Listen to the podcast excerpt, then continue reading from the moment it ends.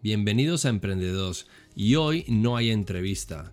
Lo que estoy haciendo es entre cada entrevista poner unas pequeñas píldoras y voy a hablar sobre un tema que creo que nos puede interesar a todos como emprendedores, como directivos, para que podamos tener un conocimiento eh, digamos mucho más profundo de, de los temas que realmente son importantes a la hora de emprender, a la hora de innovar, a la hora de crear, de producir de incentivar, de motivar, de hacer cualquier tipo de acción que requiera nuestro liderazgo.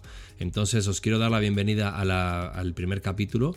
Eh, son pequeñas píldoras de diferentes temas que van a ir intercalados entre las entrevistas que estamos haciendo ahora mismo para que tengáis un pequeño podcast de unos 3 a 5 minutos donde estaré contando un poco de información que, que voy leyendo, de libros, de estudios, eh, cosas que nos realmente nos puedan nutrir y os dejaré todos los comentarios y todos los links relacionados para que también podáis entrar en más detalle por si os interesa estos temas.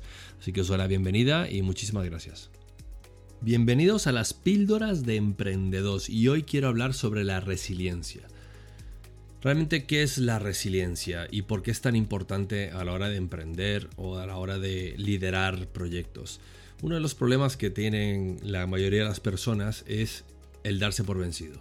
Es decir, el fracaso es algo que está constantemente latente como emprendedor, como líder, dentro de nuestro día a día. Es algo que tenemos que aceptar como parte de la norma en la que hemos decidido vivir, que es emprender o motivarnos a hacer algo nuevo. El problema de muchas personas es que el fracaso no lo ven como una oportunidad, sino que lo ven como un toque de atención hacia su persona, lo ven como algo más personal, más de duda, de generar esas dudas, ¿no? Y lo que hay que hacer es eliminar toda la duda que tienes de la cabeza y saber que al emprender o al liderar cualquier tipo de proyecto, el fracaso es algo que está ahí, es presente y es algo con el que tienes que convivir. Y la resiliencia realmente lo que nos da, las características más grandes que tiene la resiliencia, es que nos permite rebotar de ese fracaso, nos permite levantarnos mucho más rápido, ¿no? No es sencillo, tienes que tener, eh, la verdad que la mente muy fría, tienes que ser muy calculador, tienes que intentar interpretar por qué las consecuencias de tu fracaso te han llevado a donde has estado y cómo salir adelante y entender que simplemente es como un entrenamiento. Cuando uno empieza a entrenar, cuando uno empieza a correr, cuando uno empieza a ir al gimnasio, cuando uno empieza a hacer cualquier tipo de deporte, al principio tiene agujetas, estás cansado, no logras llegar a las metas que te has planteado, pero poco a poco con la constancia, con la perseverancia y, insistiendo en lo que quieres hacer realmente, empiezas a llegar a esas metas sin que te cueste tanto. Y al final necesitas más. Es como una pequeña droga. Lo mismo pasa con el fracaso empresarial. En el fondo todos los empresarios necesitamos fracasar es parte de nuestro ADN. Necesitamos aprender por qué lo hicimos mal para mejorar nuestras metodologías, para mejorar la forma que tenemos de hacer las cosas, para mejorar incluso nuestra fortaleza mental a la hora de encarar nuevos problemas. Todo esto es crítico, lo mismo que es el entrenarse para hacer un deporte. Y nadie nace empresario. Te puedes entrenar y lo que tienes que tener en mente cuando empiezas más que todo es que puedes llegar a fracasar. Y lo más probable es que lo hagas y sea bueno eso para ti. Métete eso en la cabeza.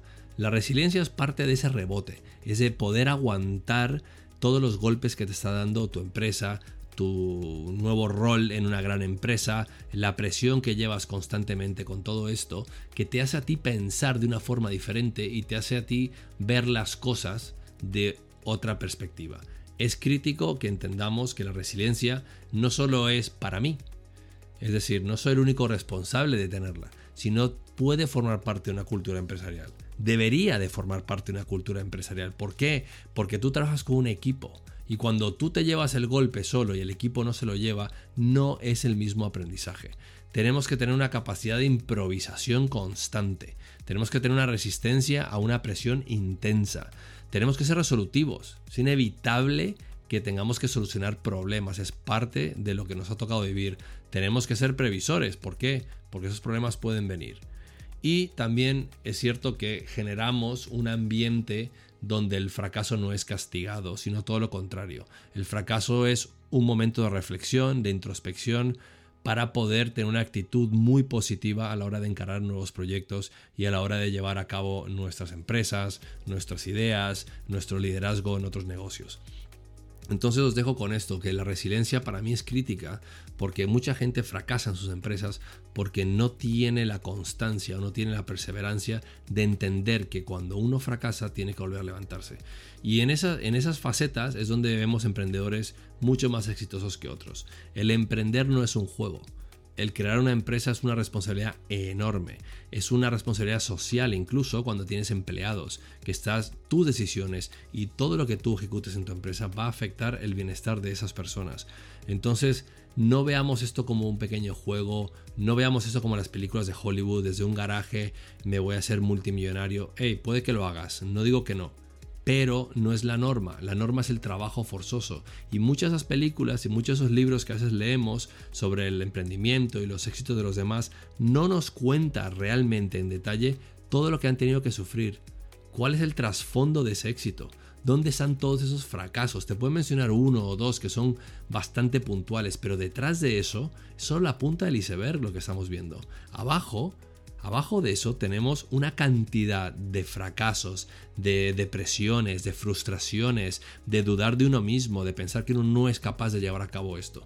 Yo tengo una empresa y estas cosas pasan constantemente. Y es un diálogo interno que tienes que tener contigo mismo y es ese debate interno de entender que tú no eres el culpable de todo. Aunque tú ejecutes, realmente a veces hay pruebas y errores que tienes que hacer en tu empresa. Y esas son las, las cuestiones que quiero dejar claras. Fracasa constantemente cáite, levántate, ten resiliencia. ¿Por qué? Porque es la única forma que vas a aprender a ser mejor profesional. Vas em-, a, aprender a mutar tus ideas de tal forma que vas a poder hasta incluso en un futuro detectar los posibles errores y los posibles fracasos y corregirlos antes de que pasen. Entonces os dejo con que estudiéis un poco qué es la resiliencia, em, hagáis un montón de workshops que los hay en internet, eh, informaros un poco más de cómo poder entrenar tu cerebro para que haga ese clic y haga esa, esa, esa, fase de decir, ok, en estos momentos es cuando yo como persona, como profesional, puedo mejorar. ¿Cómo hago yo para liderar eso dentro de mí? Porque en el fondo, si vas a liderar una empresa, vas a liderar una cultura, vas a liderar un equipo, ¿por qué no te lideras a ti mismo a nivel mental para tener éxito y triunfar con lo que sea que se te ha ocurrido crear? Las ideas son tuyas y las decisiones también. Muchas gracias, espero que os haya servido y nos vemos en la siguiente píldora de Emprendedores. Hasta luego.